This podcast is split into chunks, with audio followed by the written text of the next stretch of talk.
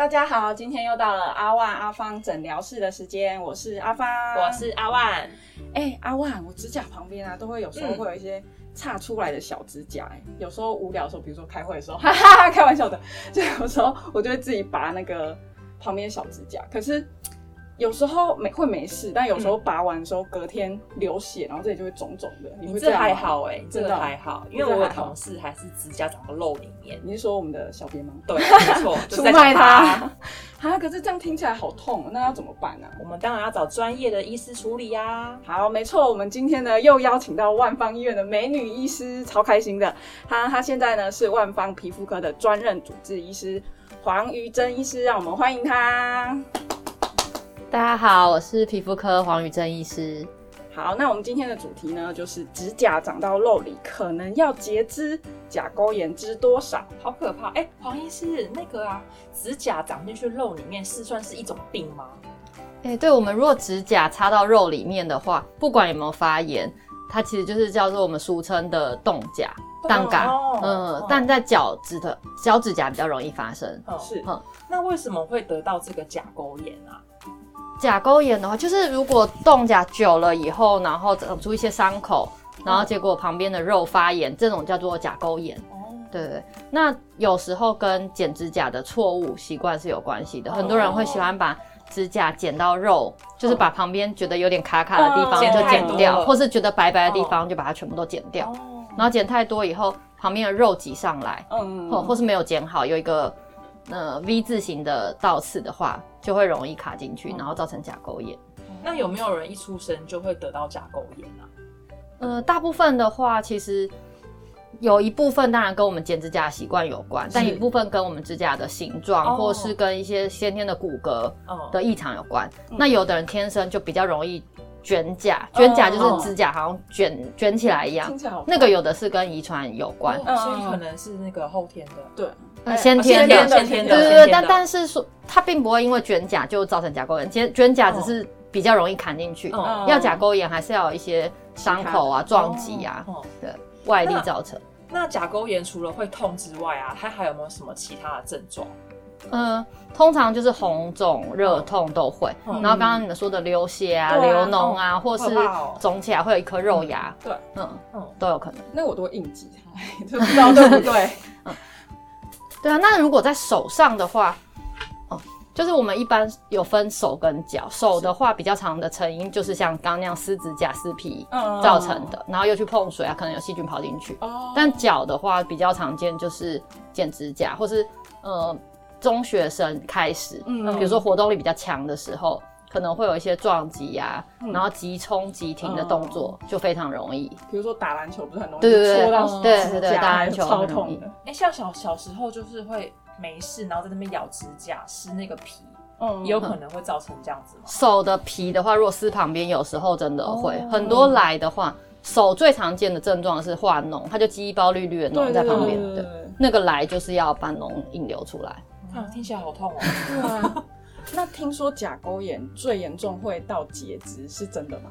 应该是说，如果甲沟炎它久了，还是容易会有细菌感染。嗯然后，如果在免疫力比较不好的病人，比如说糖尿病的病人、哦老人家的话，哦是有可能会变成蜂窝性组织炎。哇哦，对最后就会变成要截肢了。对，那如果感染控制不好，嗯有可能要截肢，嗯当然是少数，但是要非常注意。哦那呃，有什么是假设我现在没有办法及时去看医生，那发作的时候我可以初进一呃先初步的舒缓疼痛。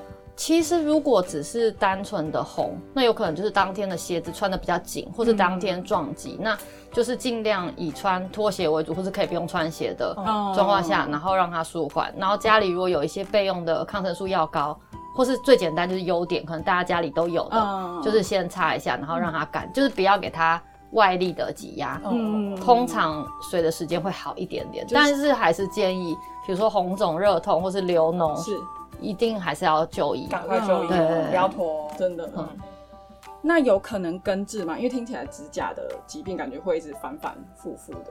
呃，对我们还蛮多病人就是真的会反复，嗯但还是要看成因是什么。比如说你是是先天的指甲就比人家异常的话，你就是先天比人家容易得到甲沟炎嘛，嗯对不对？所以就是要特别小心，比如说嗯那些动作啊，像我们都会建议病人说，你下坡爬山其实不往上爬不会有事，可是下坡要急停的时候就会有对然后或是冲撞。哦，对那很很多一部分人是控制不了自己剪指甲的方式，嗯对对，啊，如果你改了这个方式，其实就就不会再犯了。嗯，因为有些人真的有像医师说，就是我看他他他有点不知道是强迫症，就是一定要剪到对，一定要把它剪对干净。然后我每次看他的时候，我都会自己起鸡皮疙瘩，觉很对痛。剪太多了。对啊，那如果只是那个指甲长到肉里面一点点，我们需要去看医生吗？它算是甲沟炎的一种吗？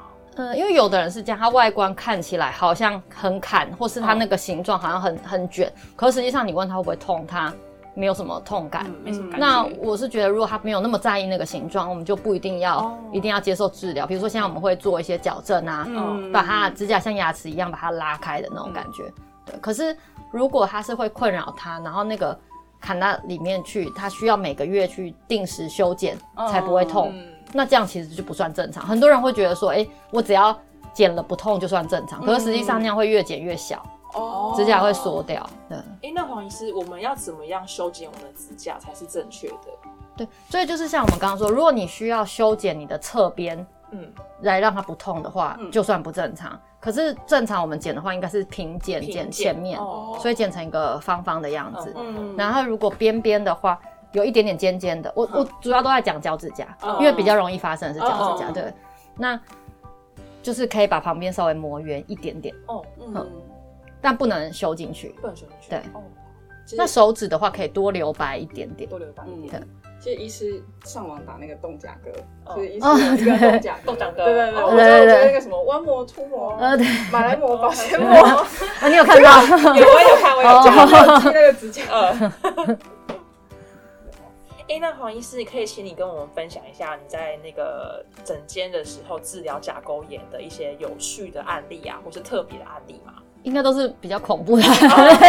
没有啊那我们很想听。因为大部分人都是反复会来就医的，大家都是反复已经拔指甲，不知道拔多少次。嗯因为可以想象拔一定是很痛嘛，嗯他就是要先打一个麻药，然后再把指甲的侧边整个五分之一都拔掉，然后再做根部的烧灼，让它不要再长出来。嗯但我们很多病人大概都是每半年就需要拔一次，嗯就因为烧不干净。哦对，然后碰过一个最恐怖，大概就是他从十三岁到十九岁，大概就是拔了十几次，就一直长。他到最后他就坚持他不要拔指甲，还要靠比较保守的方式。嗯对对对，但是他后来其实我们慢慢帮他修，大概每两个礼拜来一次，嗯然后再做一些保守的塞纱布治疗，还是有改善。